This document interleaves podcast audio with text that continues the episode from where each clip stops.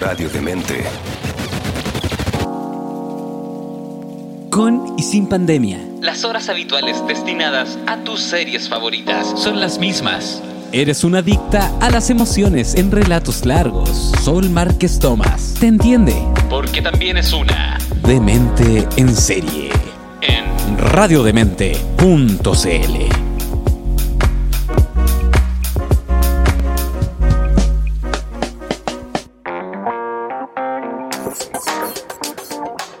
Sean todas, todos y todes muy bienvenidos a un nuevo capítulo de The Mente en Serie. I'm back. Acá Sol Márquez Tomás les invita a eh, semanalmente analizar, eh, disectar y revisar las principales tendencias y nombres del mundo de la TV ahora en este formato de streaming, porque ahora eh, de streaming, bueno, sí, de- perdón, es formato de streaming en estricto rigor, pero eh, me refiero a formato de podcast. Em, em, como saben, quienes están escuchando este podcast, eh, hace unas, hace casi ya un mes en la radio nos pasamos a este formato para estar un poquito más, eh, más cómodos con los tiempos y buscando ¿no? maneras de seguir presentes para eh, traerles a todas, todos y todes las principales noticias y análisis del mundo de, el- de la cultura pop, porque en esta radio somos muy cultura pop. I'm back, yes, my people. Quería después de, eh, me tomé un receso después de una extensa y agotadora temporada de premios. Me pareció que ya era hora de que mis compañeras y compañeros de la radio eh, siguieran con las funciones mientras yo me tomaba una pequeña pausita. Pero he vuelto y eh, volví con un programa. me puse a pensar, ¿no? Que ahora voy a ser un poco más temático en los programas pensando que es un formato de podcast, así que ojalá ahí eh, me apañen y me acompañen en este programa que está dedicado a las adaptaciones. ¿Por qué? Porque he estado viendo muchas adaptaciones y me pareció que era bueno así como buscar los puntos en común. Em, en una de las principales categorías, características, perdón, lo, lo hemos conversado varias veces, del trabajo de David Simon, eh, el creador de The Wire, eh, tiene que ver con su capacidad de eh, transmitir y construir una atmósfera, más que como contar una historia de A y B, ¿no? Es construir una atmósfera. Y se ha hablado muchísimo a partir del trabajo de él y todo lo que ocurrió con la tercera era de oro de la TV, que eh, la televisión se considera es un espacio. La televisión, mundo del cable principalmente, y eh, ahora también las plataformas de streaming, el, el espacio para la novela, o sea, el nuevo espacio de la novela americana. En su momento se consideró a The Wire en esa categoría, ni más ni menos. Ahora, eh, varias series de televisión, eh, siento yo, están siguiendo esta lógica. No necesariamente son tan maestras como es un, cualquiera de las series eh, miniseries creadas y producidas por eh, David Simon, porque es un genio absoluto, eh, sino más bien entender que eh, la televisión, las series, más, más que la televisión voy a hablar las series y las miniseries, se han convertido en este espacio donde se pueden contar historias que requieran mucho detalle eh, y que eh, ya no, eh, porque el cine de alguna manera ya no está necesariamente respondiendo a esa realidad. Eh, pensemos, Harry Potter, la adaptación de Harry Potter se transformó en una de las franquicias más extensas en, en cine y que logró además tener como un spin-off a propósito de, mm, del de un libro que parecía en Harry Potter, pero ese es un fenómeno, me parece a mí que ya, no, es, ya no existe necesariamente, o que va un poco en caída porque no hay suficiente tiempo en las películas para contar una historia demasiado larga. Eh, las películas están siendo cada vez más extensas, estoy pensando en el universo Marvel, eh, dos horas, tres horas, pero nos encontramos algo como eh, La Liga de la Justicia, la versión de Zack Snyder. Es una película que tiene muchísimas complicaciones por varios elementos, pero nos vamos a concentrar en el hecho que Zack Snyder, que se tiene que retirar después de la muerte de su hijo, eh, quiere retomar la historia y siempre pensó en una manera de contar la historia que significaba un corte que es de cuatro horas. eh, y por más fanatismo que tengamos de Marvel o de DC, estar cuatro horas en el cine no deja, no deja de ser complejo, ¿no les parece? El, cine eh, históricamente ha tenido películas súper largas de películas que duran días, ¿no? Pero es, es una cuestión más bien experimental. ¿Y qué hace Zack Snyder?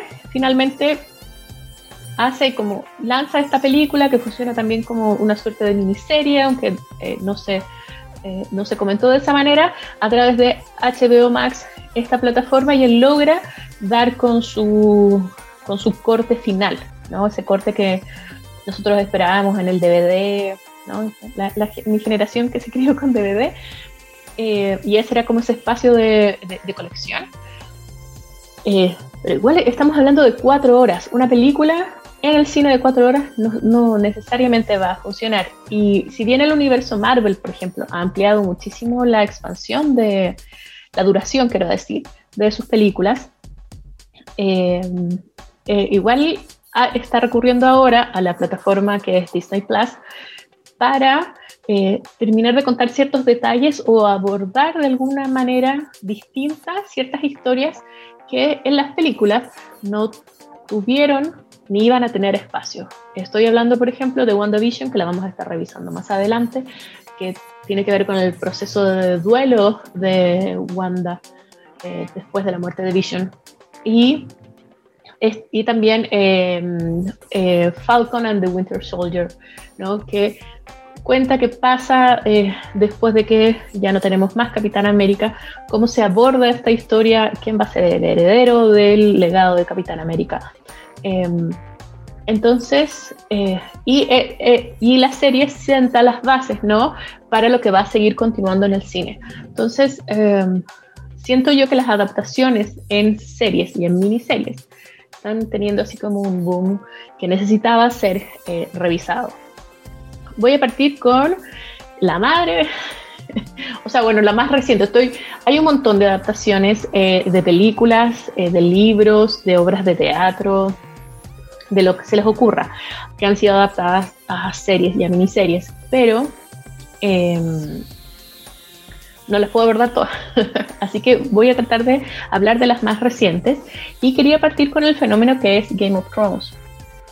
Y digo que es porque eh, todavía sigue dando eh, que hablar de esta serie basada en la eh, Song of Ice and Fire, la canción de Hielo y Fuego de George R. R. Martin, em, que se estrena, en ese estreno, estamos, de hecho está de aniversario, cumplió 10 años de su estreno el 17 de abril del 2011, fue su estreno en HBO y este, esta serie em, adaptada por David Benioff y DBS Weiss, los Davids, em, terminó eh, no solo transformándose en una adaptación que le permitió al género de fantasía ser validado por la industria. Estamos hablando de una serie que en ocho temporadas obtuvo 59 premios Emmy, incluyendo Mejor Serie Dramática que es como es un premio que una serie de fantasía o de ciencia ficción no había accedido antes, eh, sino que además eh,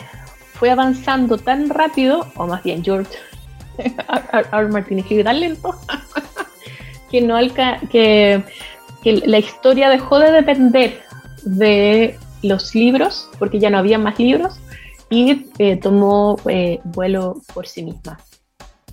Em, y es, es tanto el... Han pasado, recién hace dos años fue la última temporada y pareciera que fuera como mucho más, ¿no?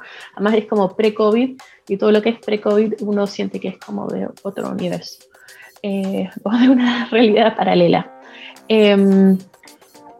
Em, pero se habló tanto de Game of Thrones, es un fenómeno tan, siento además que fue un fenómeno bastante global, eh, donde, no sé, pues yo al menos, no sé ustedes, pero yo con mi hermano veíamos los capítulos sagradamente todos los domingos.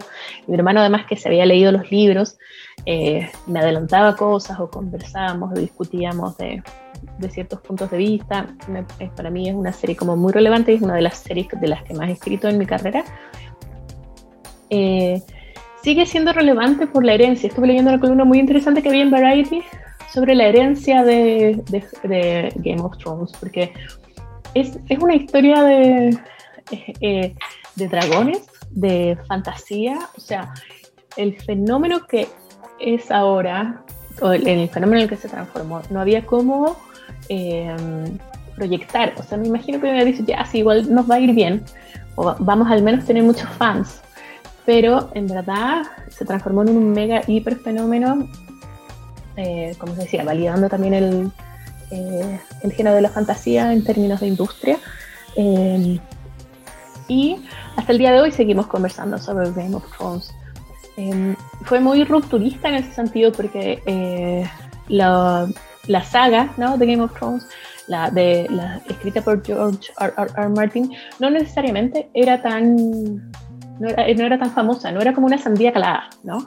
Eh, como estoy pensando en lo que fue eh, Los Juegos del Hambre o fue Divergente. Eh, Divergente, eso sí que, lo, que al final la cuarta película que iban a hacer se canceló, se iba a transformar en una serie y tampoco ocurrió. Entonces, me parece que la apuesta que hubo en Game of Thrones fue súper interesante y sigue sacando réditos, ¿no? Pese a que han habido muchos spin-offs a partir, el que ya está en producción y que conocimos sus primeras imágenes es House of the Dragon, que es una precuela de Game of Thrones que va a debutar eh, por HBO en el, próximo año, en el 2022. Eh, y em, se espera que va a ser como la, para la segunda mitad del 2022 y eh, nos va a contar más la historia de los Targaryen.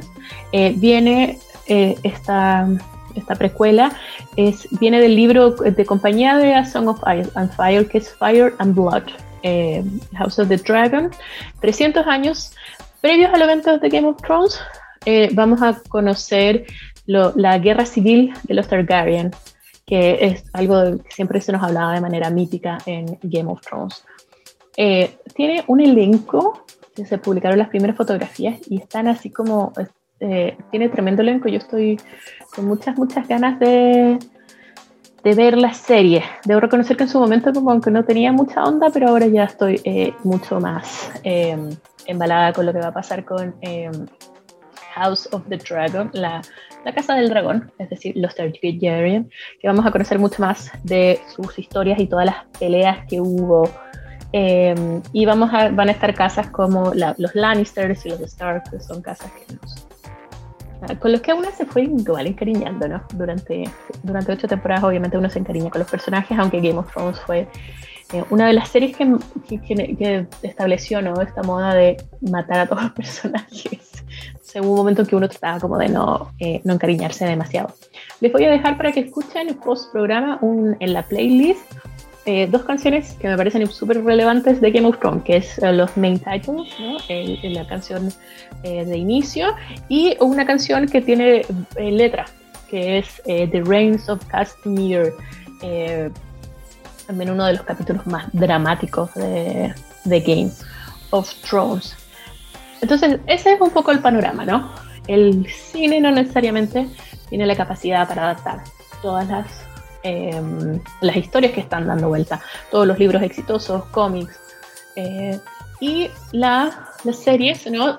son este espacio, sobre todo pensando ahora que hay tantas plataformas eh, y hay una libertad creativa mucho más amplia. Siempre tienen que considerar que es muy distinto escribir para una serie que tiene comerciales o una serie que no.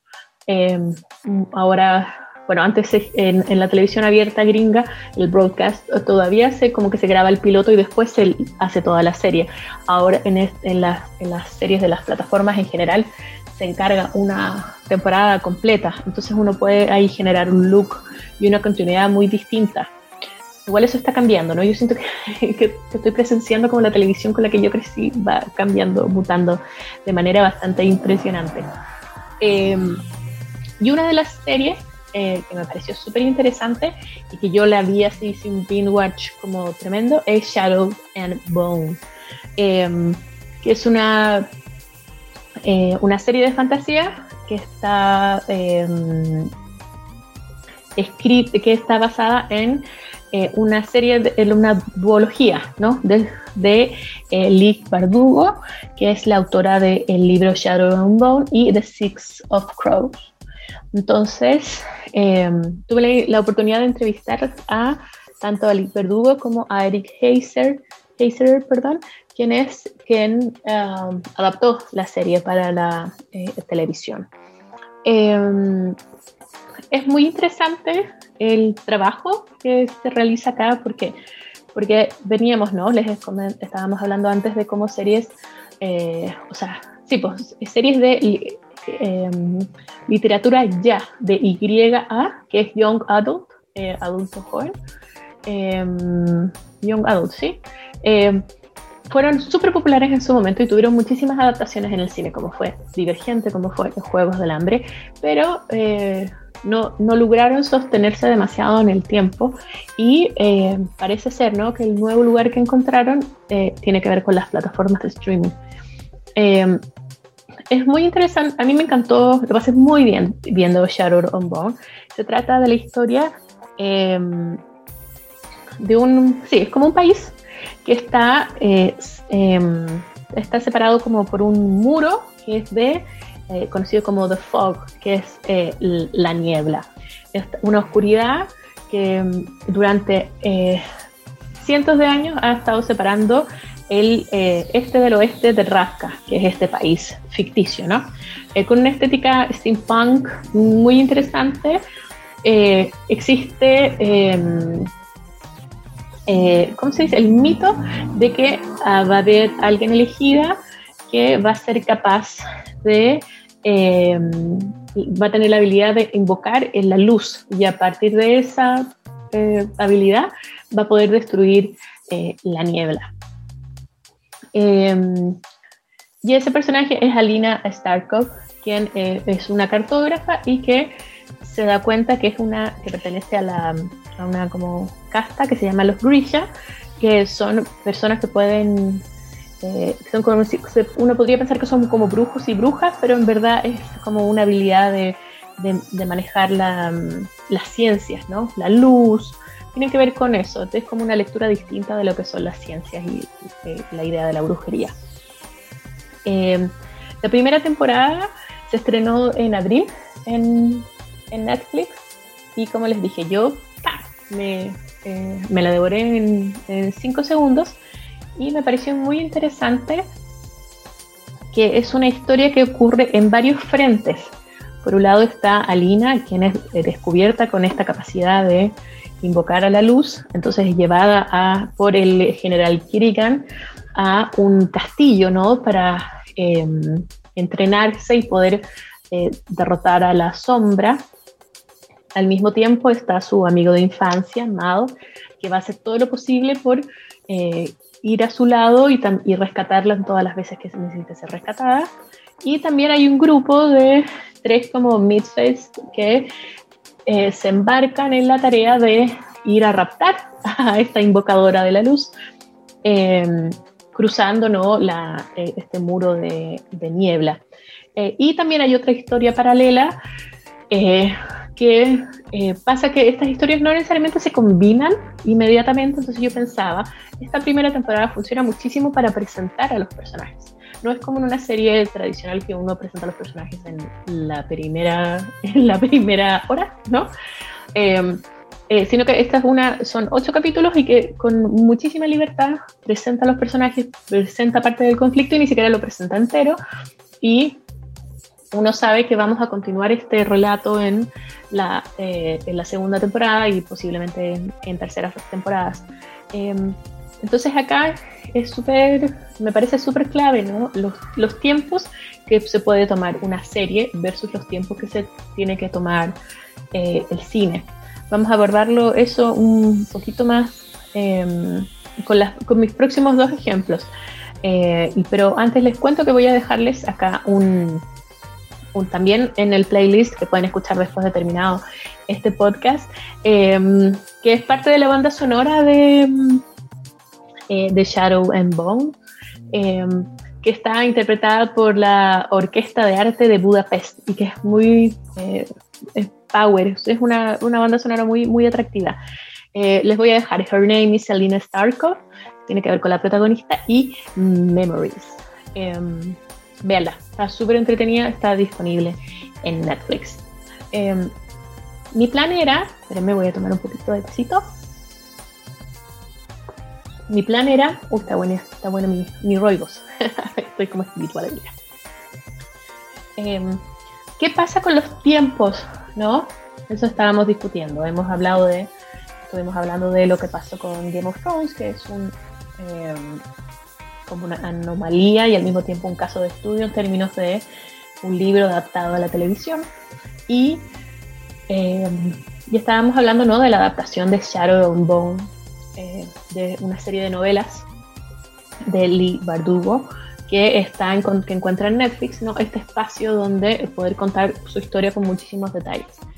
Em, otra adaptación que he estado viendo en estos días se trata de The Mosquito Coast o eh, La Costa Mosquito, que eh, es una... Mm, es originalmente una novela de eh, Paul Theroux, publicada en 1981, y que fue adaptada al cine ya y que se trata de un hombre que es muy antisistema, ¿no? que pensar además que los 80 es un momento de mucho cuestionamiento antisistémico, eh, que se va a la costa, se va a una costa, a un país tropical, eh, como para alejarse de, eh, del capitalismo reinante en Estados Unidos.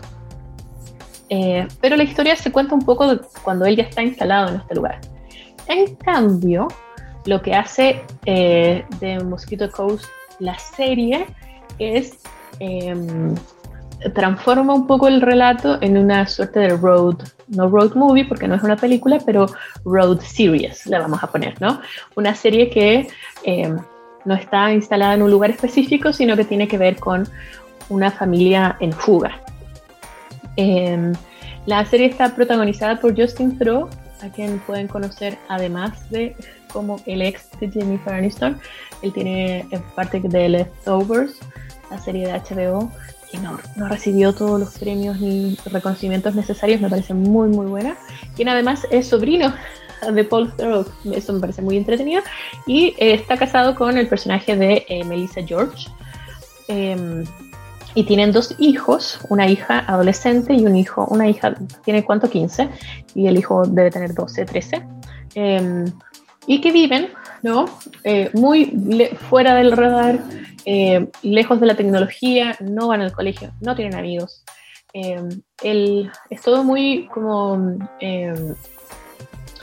No, no, no, hay pelos oficiales, viven de manera muy precaria y comienza una persecución a partir de que identifican y son, no les quiero contar mucho, son 7 o 8 capítulos, termina ahora en a comienzos de junio, la primera temporada. Eh, es una serie muy, eh, muy como media claustrofóbica, pese a que están arrancando todo el tiempo y, tienen que cruzar el desierto y eh, rumbo hacia México. pero nos mantiene súper en oscuras, no sabemos bien qué es lo que está pasando y tampoco nunca uno puede como medio sospechar, pero nunca tenemos muy claro por qué este personaje decide estar bajo el radar, fuera del radar. Eh, de las autoridades y por qué está huyendo, ¿no?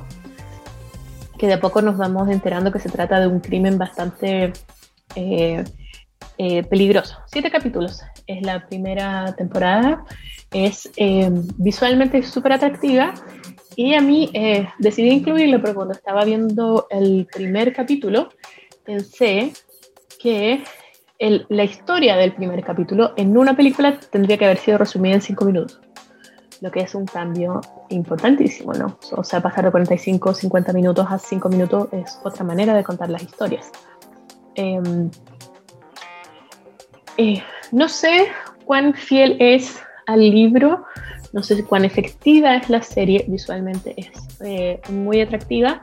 Em, y esto de que nos mantienen mucho eh, sin contarnos qué es lo, cuál es el crimen que él cometió termina siendo un poco angustiante. Eh, pero yo estoy súper enganchada con estreno los días viernes, aunque para cuando escuchen este podcast ya por ahí ya haber estado toda estrenada. Eh, concluye el 4 de junio en estreno de día viernes. Eh, voy a dejarles parte de la banda sonora de esta serie, que si no lo comenté antes, está en Apple TV Plus. Estoy tratando de ampliar las, em, las plataformas de, donde, de las series que hablo, ¿no? Para que todos puedan verlas. Les recuerdo que todas las plataformas en general vamos a estar hablando en otro capítulo sobre todas las plataformas disponibles en la actualidad. Tienen un, tiempo de prueba de 7 días, entonces ahí pueden aprovechar un fin de semana, fines de semana en confinamiento para eh, revisar, ¿no? Que, que si les tinca o no les tinca según el catálogo que tienen o si tienen ganas de ver un par de series. Em, hay un muy un, unos momentos favoritos de la serie es el ritmo de Morrissey, First of the Gang to Die y eh, vamos, les voy a dejar también a Julia Holter con Gold Dust Woman ahí en la playlist que pueden escuchar una vez terminado el capítulo. Em, vuelvo vuelvo a Netflix porque quería hablar de El destino de Júpiter. Em, una serie que está, eh, una serie de superhéroes, que está basada en em, el cómic de el mismo, la serie, ¿no? De cómic del mismo nombre, eh, de Mark Miller y Frank eh, Keightley, ¿sí? Keightley, y me pilló un poco el inglés. Em, fue desarrollada para la televisión por Steven S. The Knight y eh, fue en el principio eh, como showrunner. Recuerden que el, el showrunner es quien, como, es quien lleva la, la, batuta en términos de serie y fue reemplazado después por Sang New Kim. Em, el elenco eh, tiene a Josh Duhamel, que vuelve a la televisión después de bastante tiempo, Ben Daniels, Leslie B. Em, ¿Y de qué se trata? Eh, la historia se va contando en distintas temporalidades. Y también es una serie que, eh, de haber sido eh, llevada al cine, tendría que haber contado lo que cuenta, no sé, por pues, medio capítulo en dos minutos. Tuve la oportunidad de hablar con Mark Miller y él me contó ¿no? que en su momento la, estaba buscando vender su, su, universo de, este, de cómics eh, para adaptación en el cine, pero que se había dado cuenta que por ahí iba a funcionar mejor en una plataforma de streaming en formato de series. Em, ¿Qué es lo que pasa? Todo, la historia comienza en, em, la Gran Depresión, 1929, eh, después de ser el Black Tuesday. Em, el personaje interpretado por Josh Duhamel comienza a, eh, tiene, como, tiene como una crisis y se da cuenta que algo está pasando y que tiene que viajar a una isla. Em, él se va a transformar en el líder, así como, es como una historia, bueno, es una historia de superhéroes, y se va a transformar como el líder de esta pequeña eh, liga que durante décadas se va a dedicar a, a mantener el orden sin intervenir demasiado en las guerras y, problemas, porque él tiene uno, esta visión muy de que se trata de, de hacer justicia, ¿no? Eh, se llama de hecho de Utopian, eh, como de utopía, ¿no? Em, que eh, la idea de justicia y no de no transformarse no en un vigilante, sino que ser como un superhéroe y es el líder de esta unión de la justicia. Eh, es un arquetipo bastante similar al de Superman, básicamente.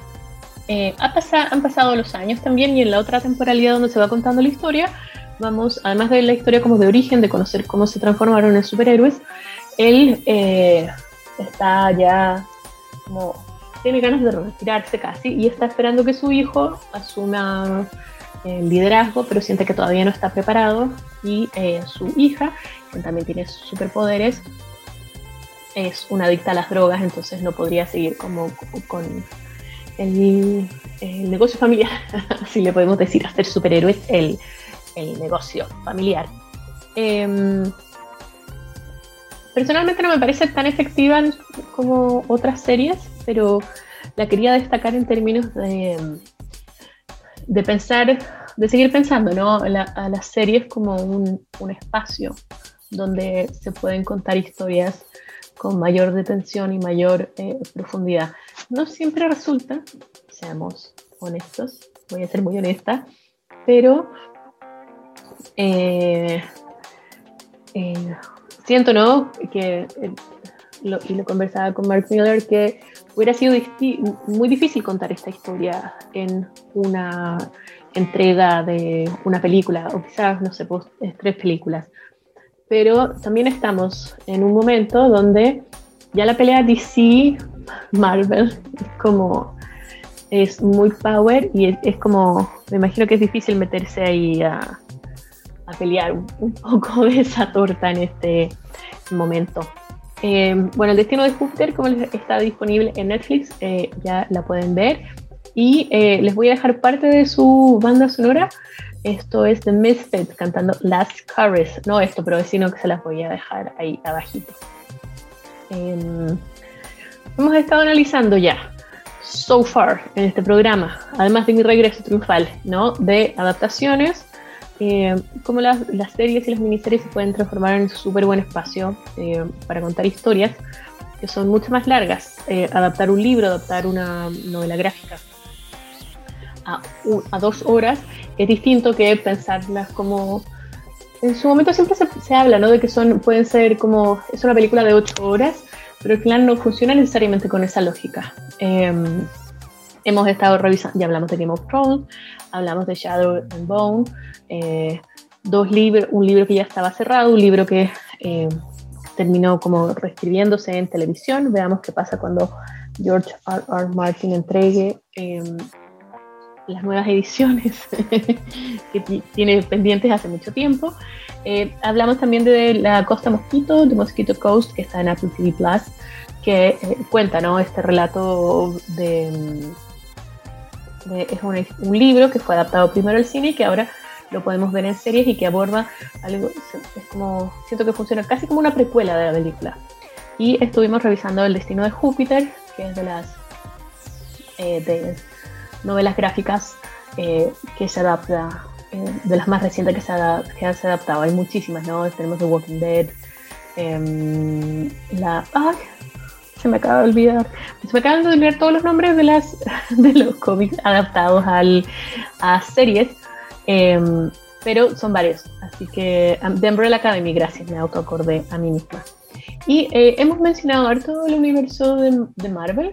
Me parece que está siendo una jugada bastante interesante en términos de asumir que no va a poder contar todas sus historias en cine. Y esto lo digo independiente de, el Corona Time y cómo muchísimas producciones de cine y de televisión se vieron retrasadas, ¿no? Hay que pensar que el año pasado hubo muy poco de lo que se podía filmar, eh, cuando todavía no existían protocolos como los que están en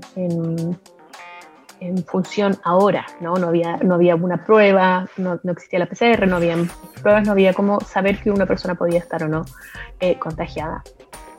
Eh, WandaVision funciona en el formato de miniserie, una miniserie creada por Jack Schaffer em, y que toma los personajes de Wanda Maximoff, es Scarlet Witch eh, o Wanda y Vision, son parte de, son integrantes del universo cinematográfico de Marvel eh, y toma la historia a partir de, comienza su historia, ¿no? A partir de Avengers Endgame, que es del 2019. Eh, eh, Matt Shackman dirigió todos los capítulos y me parece que es, principalmente a mí me gustó por lo poco, convencional que es en su comienzo.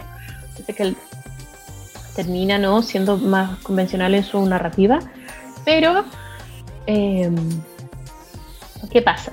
Ocurre que después de la muerte de Vision, eh, ya, o sea, no me digan que hice spoiler, pero eh, Wanda está buscando un, un... Sí, puede ser que estoy haciendo un poco de spoiler para que estén atentos. Eh, es una serie que tiene que ver como con el duelo, es una serie que tiene que ver con el trauma y es una serie que va a tener que ver ¿no? con eh, cómo rearmar recuerdos eh, a partir de la pérdida de alguien.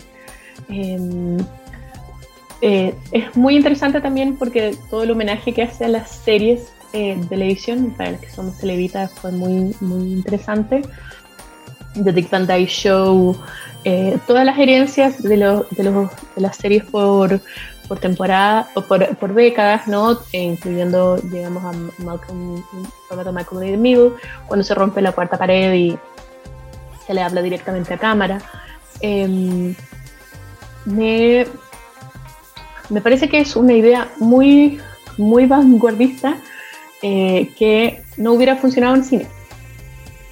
Es una historia que necesitaba necesariamente de un formato más largo para poder eh, contarse. Perdón, tenía que tomar más agüita. una mini pausita para tomar más líquido. Em, eh, y no es, no, es, la única serie del tipo que va a ser básicamente em, Marvel, sino que va que es lo que pasa también con Falcon and the Winter Soldier, el halcón y el soldado del invierno, que eh, también, ¿no? Se va, ¿qué pasa? Eh, como, como, en el entretiempo, ¿no? ¿Qué pasa eh, después de que Capitán América decide no seguir siendo Capitán América y vivir su vida? y cómo sigue ese legado y que se va a conectar después con la próxima película de Capitán América. Me parece interesante esta manera además de, de, trabajar con, con adaptaciones. Eh, son adaptaciones, es una historia mucho más libre, no, no responde, eh, toma los personajes del universo Marvel, eh, pero no responde necesariamente a un cómic en particular. Y esta puede ser una manera ¿no? de entender que cine y televisión se pueden complementar, que a mí me parece que siempre ha sido un poco así em, eh, la historia. Em, voy a dejarles parte de la banda sonora también de WandaVision, que es súper interesante porque salta ¿no? de una de, entre décadas. Entonces les voy a dejar a Daydream Believer de The Monkeys y Lovely to Meet You, em, como un gusto conocerte, de Christopher Beck, que es parte de la, del soundtrack compuesto especialmente para la serie. Y em, ya llevo un buen rato hablando, ¿no? Em, hemos revisado ya varias series y quería terminar el programa de adaptaciones con una, eh, así como abrí con Game of Thrones, que es un fenómeno eh, eh, absoluto. Lo interesante es cómo, cómo se viene, ¿no? La adaptación a series del universo de El Señor de los Anillos, Lord of the Rings, que tenemos que recordar que ya llegó a, o sea que en principios de los 2000, que para mí es como ayer, pero en verdad fue hace 20 años, em, es adaptada a la trilogía de em, los libros de Tolkien a, em, al cine. con Jackson ahí a, la, a, la, cabeza y es una eh, fue muy exitosa el, eh, la última eh, o la primera, bueno, se transformó en la tercera, una de ellas se transformó en la tercera, eh, la, em, la tercera película en superar el, los mil millones de dólares de recaudación. Em, obtuvo varias nominaciones y premios de la Academia, cerca de 30 nominaciones. Em, o sea, fue como un mega hiper fenómeno y me acuerdo, yo estaba así on fire. me acuerdo haber hecho fila eterna para poder ver, la, poder ver la película en el cine y la vi muchísimas veces en el cine. Em, el anuncio de que se iba a adaptar eh, parte del universo de Tolkien a series eh, se dio en el 2017, ha pasado muchísimo tiempo. Y los derechos se compraron por 250 millones de dólares. ¡Wow! En una pelea muy fuerte que tuvo Amazon con Netflix y donde finalmente gana Netflix. El acuerdo fue, eso sí, súper específico en términos de contar, va a funcionar como una precuela y que contaría con eh, lo que pasaría como en la segunda eh, edad eh, media de, de el, universo del Señor de los Anillos, la trilogía que ya vimos en el cine es la tercera. Entonces, ver cómo que pasaba es antes de los eventos de El Hobbit. Y por supuesto eso significa que también de los eventos del Señor de los eh, Anillos. Em, ya hay una segunda temporada autorizada. El acuerdo fue para cinco, como les mencionaba. Y es el nivel de presupuesto es como impensable eh, la primera temporada se cree que va, se estima va a costar unos 450 millones. eh, que es básicamente lo que como que costaron las tres películas juntas antes. Eh, hay algo así como 15 millones de dólares por episodio, que es una muchísima, yo creo que va a se va a transformar en la más cara. Eh, se está... No les, quería, no les quería hablar mucho de casting y ese tipo de cosas porque mucha gente se ha sumado y después se ha bajado porque tienen que, tenemos que pensar ¿no? que en tiempos de COVID muchas agendas de grabación no chocaron y no iban a coincidir y mucha gente además por e, tener como ha tenido que hacer cuarentena porque existe la posibilidad de que estén contagiados. Entonces em, en términos de como de calendarios televisivos y de estrenos de series y miniseries vamos a, a seguir viendo muchos eh, retrasos a partir de las dificultades propias de eh, trabajar en tiempos de eh, pandemia. Pero se viene, se viene. Pronto esperamos tener más noticias de eh, lo que va a pasar con esta, mm, con esta adaptación y vamos a ver ¿no? qué tal eh, va a funcionar en, en, en, modo de serie, ¿no? Eh, ver, originalmente se piensa en cinco temporadas, según el éxito se podría ampliar, pero eh, a diferencia que uno podría decir, ya, este va a ser como el Game of Thrones de Amazon, hay, eh, es, y, es claramente su, eh, su proyecto más ambicioso a la fecha, pese a que con proyectos más pequeños le ha ido súper bien en términos de nominaciones y obtención de premios, Emmys, Globos de Oro, etc. Em, pero es igual es sandía calada, ¿no? En términos de que a qué me refiero con Sandía Galá es como es El Señor de los Anillos. Es una historia que se sabe que es muy exitosa, más allá de que sea un universo nuevo. Así como House of the Dragon de eh, Game of Thrones también es un poco una... Eh, se sabe que va a ser algo que va a gustar por ser parte de ese universo. Em, pero me parecía que era, interesante revisarlo y ver, ¿no? Cómo las adaptaciones de historias, eh, hacer precuelas y adaptar, ¿no? transformar a una historia de cierto soporte a un nuevo soporte sigue siendo súper atractivo y que está encontrando en las series y en las miniseries un espacio para trabajar eh, con extensión y profundidad. Les voy a dejar en la playlist eh, parte de la banda sonora de eh, las películas del Señor de los Anillos. The White Rider, The Lord of the Rings, Las Dos Torres, porque em, Gandalf siempre será nuestro mago favorito. y también eh, Into the West, que es la canción de Annie Lennox para... Em, que es mi canción favorita, así como eh, de El Señor de los Anillos para El Señor de los Anillos, El Retorno del Rey. Eso es, queridas, queridos y querides dementes. Eh, este ha sido el capítulo de hoy de Demente en serie, que he regresado para que sigamos hablando de series y tengamos muchas recomendaciones.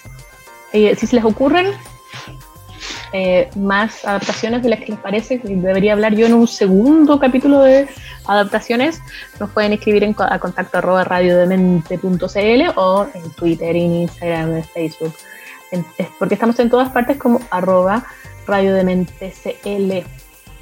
Y en Spotify eh, les recomiendo no solo que sigan escuchando Demente en Serie y todos mis eh, programas espectaculares, sino que también eh, Pixel Raccoon, porque Rocío se, se sumó hace poco a la radio, estamos muy felices por ello. Las entrevistas espectaculares que hace la Antonella en cuestión de gustos, el mundo de la cannabis que nos presenta todas las semanas, el Fito, Adolfo Esteves y por supuesto, soundtrack de con la Dani analizando ahí bandas sonoras muy interesantes y los, los procesos eh, de creación de películas y series. Eh, me despido, I'm back, pero ahora me despido y em, les pido que se me cuiden mucho, queridas y queridos dementes. Eh, recuerden que las cifras de COVID siguen siendo muy altas y ahora tenemos muchísimas posibilidades para quedarnos en casita aprovechando de ver muy buenas series y algunas adaptadas de cómics y libros.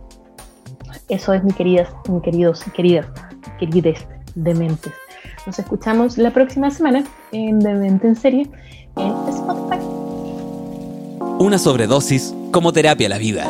Una maratón más, agendada para disfrutar. Luego de seguir los consejos de Sol Márquez Tomás, nuestra Demente en Serie En radiodemente.cl.